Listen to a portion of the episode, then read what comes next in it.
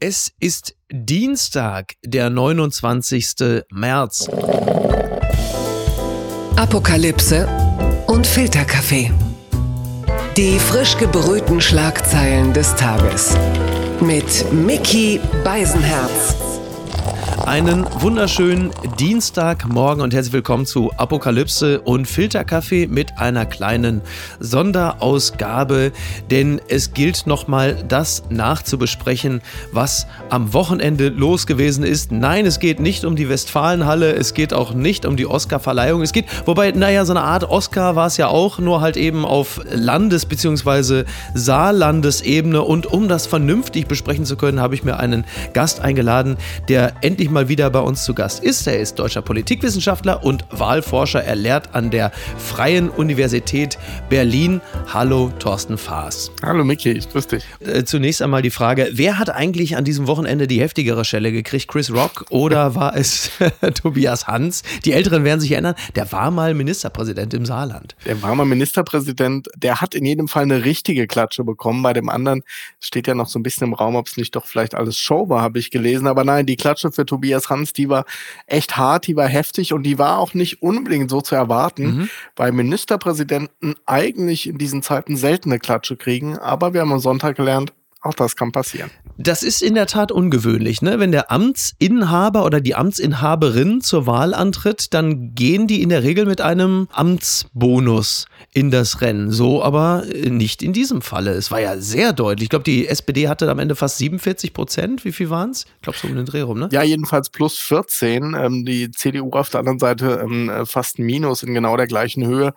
Und völlig richtig, wenn wir eines aus dem vergangenen Jahr gelernt zu haben glaubten, dann, dass Amtsinhaber eigentlich gewählt werden. Kretschmann, Dreier, Haseloff, Schwesig, die sind echt alle mit sehr, sehr überzeugenden Werten wiedergewählt worden.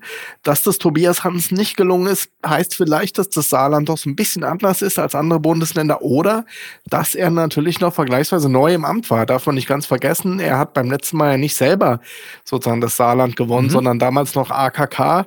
Also so richtig war er jedenfalls in diesem Amtsinhaberbonus Landesvater-Ding noch nicht angekommen. Und umgekehrt, Anke Rehlinger, die hat ihm richtig einen mitgegeben und hat das Rennen gemacht. Anke Rehlinger ist ja auch beim letzten Mal schon angetreten, war da naturgemäß nicht erfolgreich, jetzt schon. Was hat sie richtig gemacht, was Hans wiederum falsch gemacht hat? Ja, es erinnert so ein bisschen an das, was wir bei Olaf Scholz im vergangenen Jahr erlebt haben. Sie war stellvertretende Ministerpräsidentin.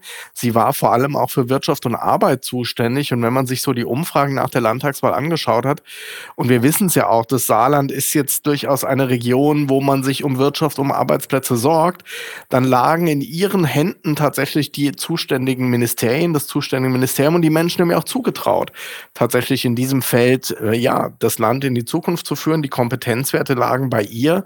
Vor allem muss man auch sagen, wir haben sonst immer Situationen, wo Amtsinhaberinnen sehr bekannt sind, die Herausforderer aber oft erschreckend unbekannt sind. Mhm. Das war überhaupt nicht so. Anke Rehlinger, da sind wir, glaube ich, bei den Besonderheiten des Saarlands. Da gibt es halt auch nicht so viele Menschen. Die kannte wirklich viele und umgekehrt kannten sie auch sehr, sehr viele. Ja. Das heißt, dieser strukturelle Vorteil, für einen Amtsinhaber, der war so nicht da, da war sie wirklich auf Augenhöhe mit Tobias Hans. Ja, und in dem Moment, wo der schwächelte, war sie einfach da, so wie Scholz, der da war, als Merkel plötzlich den Platz freigemacht hat.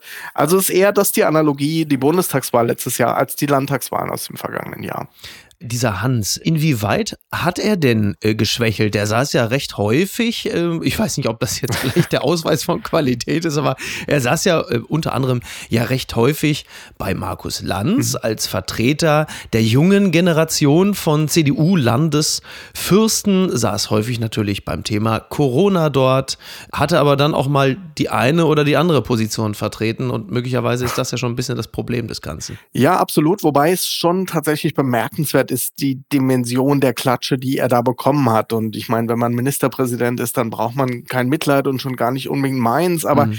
die Dimension dieser Klatsche, die ist schon wirklich außergewöhnlich und zeigt so ein bisschen, ne, ich glaube, Andi Bremer hat mal gesagt, da hast du Scheiße am Fuß, hast du Scheiße am Fuß. Ja. So ungefähr ist das ein bisschen hier, weil das Momentum war dann irgendwann weg. Mhm. In der Tat, der Schlingerkurs bei Corona, das sagt man jetzt so, das hat alles ausgelöst und auch das haben wir dann gelernt. Wenn du das Momentum, wenn es nach unten zeigt, zu brechen versuchst, das mhm. ist eigentlich kaum möglich, denn er hatte dann plötzlich keine Kompetenzwerte mehr. Sie wollten ihn im Saarland nicht mehr als Ministerpräsident. Und wenn du dann im Wahlkampf plötzlich denkst, oh, da muss ich mal total was Krasses jetzt machen, dann ist auch das natürlich plötzlich genau Ausdruck dessen, dass es überhaupt nicht läuft, ja. dass du nervös bist, dass du Panik äh, hast und dann dreht sich sogar sowas gegen dich. Also ich glaube, ab so einem gewissen Zeitpunkt war dann auch klar, das wird nichts mehr. Und dann hat ihn ja auch die Bundes-CDU tatsächlich eigentlich hängen lassen, denn die haben ja sehr früh alles getan, um ja nicht damit in Verbindung gebracht zu werden. Also war er der tote Gaul, den sie nicht reiten wollten? Das könnte man durchaus so sagen, wobei auch das jetzt schon wieder ein Ausmaß angenommen hat, wo man denkt, naja, kann ein Parteivorsitzender auf Bundesebene sich wirklich in einem solchen Maß aus einem Landtagswahlkampf raushalten? Aber der Versuch von Friedrich Merz war da doch sehr offensichtlich, möglichst viel Distanz um in deinem Bild zu bleiben, zu diesem Gaul zu halten. Was war die bemerkenswerteste Distanzbewegung, die dir so aufgefallen ist? Naja, also Friedrich Merz hat ja jetzt kein Regierungsamt in Berlin. Sicherlich auch ein stressiger Job, keine Frage. Aber bei so einer Abschlusskundgebung nicht dabei zu sein, das ist schon sehr, sehr bemerkenswert. Und das merken auch die Leute vor Ort natürlich. Ne? Und dann entstehen genau diese spiralförmigen Prozesse. Es läuft nicht, du kriegst keine Unterstützung. Die Leute fangen an zu fragen, warum soll ich hier eigentlich Wahlkampf machen, ja. wenn andere es auch nicht machen? da kommt echt, das klingt jetzt so platt, aber da kommt dann wirklich eins zum anderen. Und dann ist irgendwann einfach auch der Zug, wir reden ja oft auch von den Zügen im Saarland, Schulzzug und so weiter, ja. aber dann ist er irgendwann einfach abgefahren. Da kommen wir mal von dem einen Bild zum anderen, also vom Zug zum Klima beziehungsweise zum Klimawandel. Also da war dann der Kipppunkt erreicht, ja.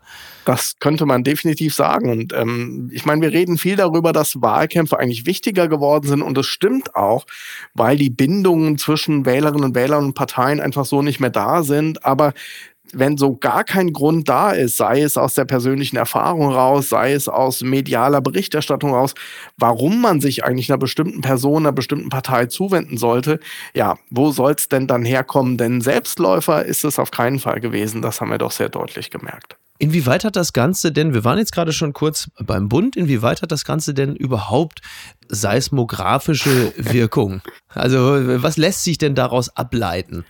Ich glaube, da muss man zwei Ebenen unterscheiden. Ähm, objektiv, das haben die Zahlen ja durchaus gezeigt, ne? da, da war kein Rückenwind aus Berlin, aber umgekehrt heißt das wahrscheinlich auch, dass, dass da eher so ein laues Lüftchen aus, aus Saarbrücken in Berlin ankommt. Aber ich habe ja manchmal das Vergnügen, so wie jetzt mit dir, auch mit der ein oder anderen Kollegin noch zu sprechen aus dem Journalismus und eine der Fragen ist dann immer, ist Friedrich Merz jetzt eigentlich beschädigt? Und das alleine zeigt eigentlich schon, dass das dann so eine, ja, so eine self-fulfilling prophecy wird, mhm. indem wir ständig darüber reden, ist er denn jetzt beschädigt, ist er denn mhm. jetzt beschädigt? Ja.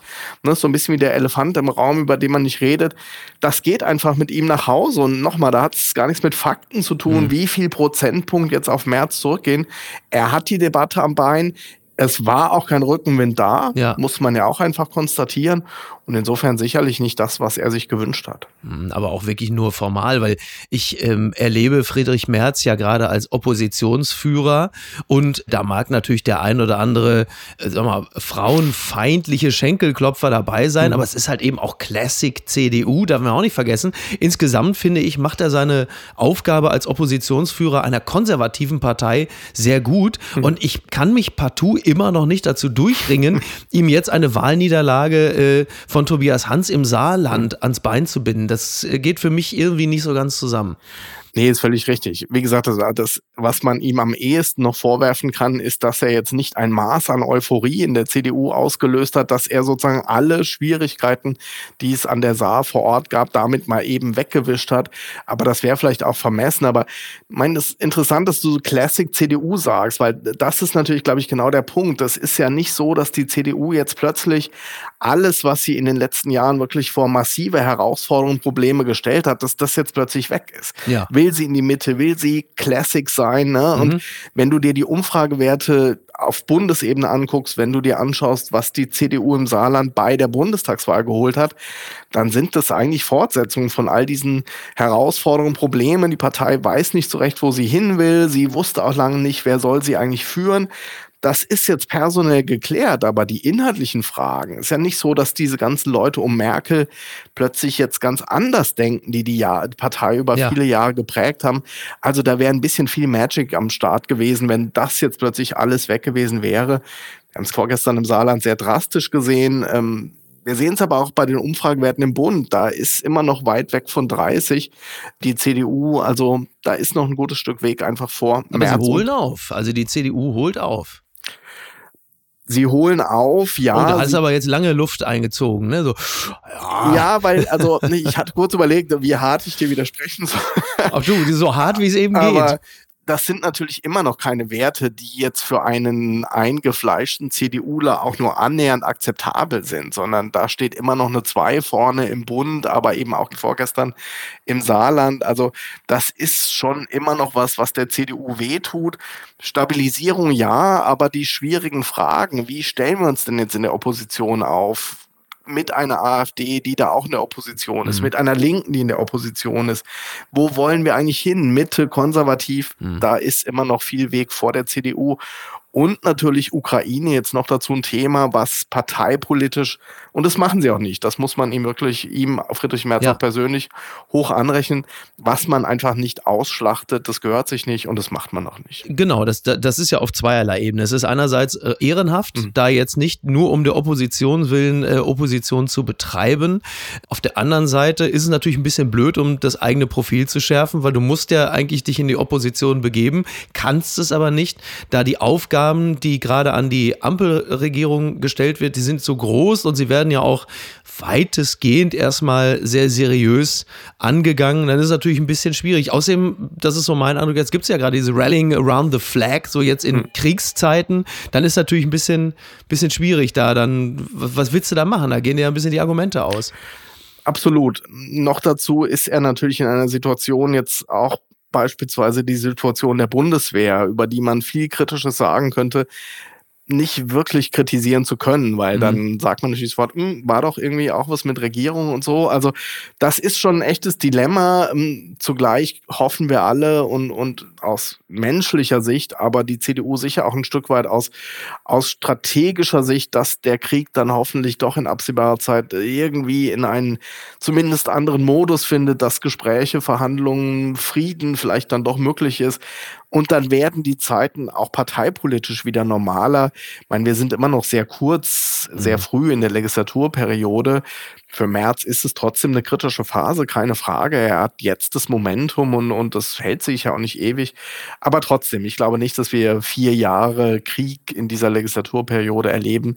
Zumindest hoffe ich das. Ja, das wollen wir hoffen. Wir, wir blicken noch mal ganz kurz ein bisschen auf die Aussagekraft des Saarlandes und versuchen jetzt mal die Duplizität der Ereignisse oder der Persönlichkeiten äh, aufzufächern. Äh, Henrik Wüst ebenfalls wie Tobias Hans nicht ins Amt gewählt worden, sondern als Nachfolger eines gewissen Armin Laschet als Ministerpräsident in NRW dann installiert worden, steht ja nun auch vor einer ähnlichen Aufgabe im Mai. Was hat Henrik Wüst von der NRW-Wahl zu erwarten? Was kann man schon, du kannst jetzt deine ganze Augurenhaftigkeit hier loslassen. Ja, meine Fehlprognosen sind ja bekannt äh, und berüchtigt, aber er wird es sicher erstmal sehr genau beobachtet haben, weil es tatsächlich diesen Trend von 2021 gebrochen hat. Und ist er schon auf dem Weg zur Tanke? Ich hoffe für ihn nicht tatsächlich. Ähm, weil man auch, ich meine, ne, ich bin in Berlin hier gerade, auch hier in Berlin, Franziska Giffey, auch die hat es schwerer gehabt als die lange amtierenden MPs. Mhm. Also das sollte man erstmal nicht unterschätzen, wie sehr es doch auch Zeit braucht, in diesen Ämtern anzukommen.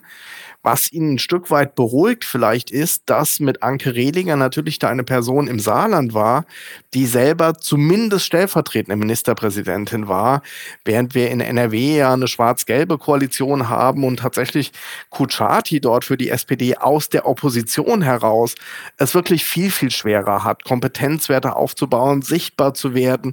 Also insofern ähm, ist es gut und auch wichtig, dass man Parallelen sucht, aber dann doch eben auch sieht, Schleswig-Holstein, Nordrhein-Westfalen, da sind die Situationen schon nochmal ein bisschen anders.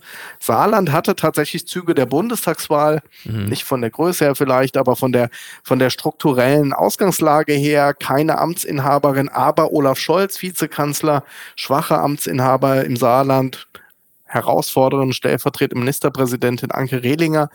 Die SPD-Kandidaten in Schleswig-Holstein, in NRW, die haben es tatsächlich deutlich schwerer, da auf Augenhöhe mit den Amtsinhabern zu kommen. Aber trotzdem, ne, entscheidend ist auf dem Platz, beim Fußball, bei Wahlen, der Wahlsonntag entscheidet.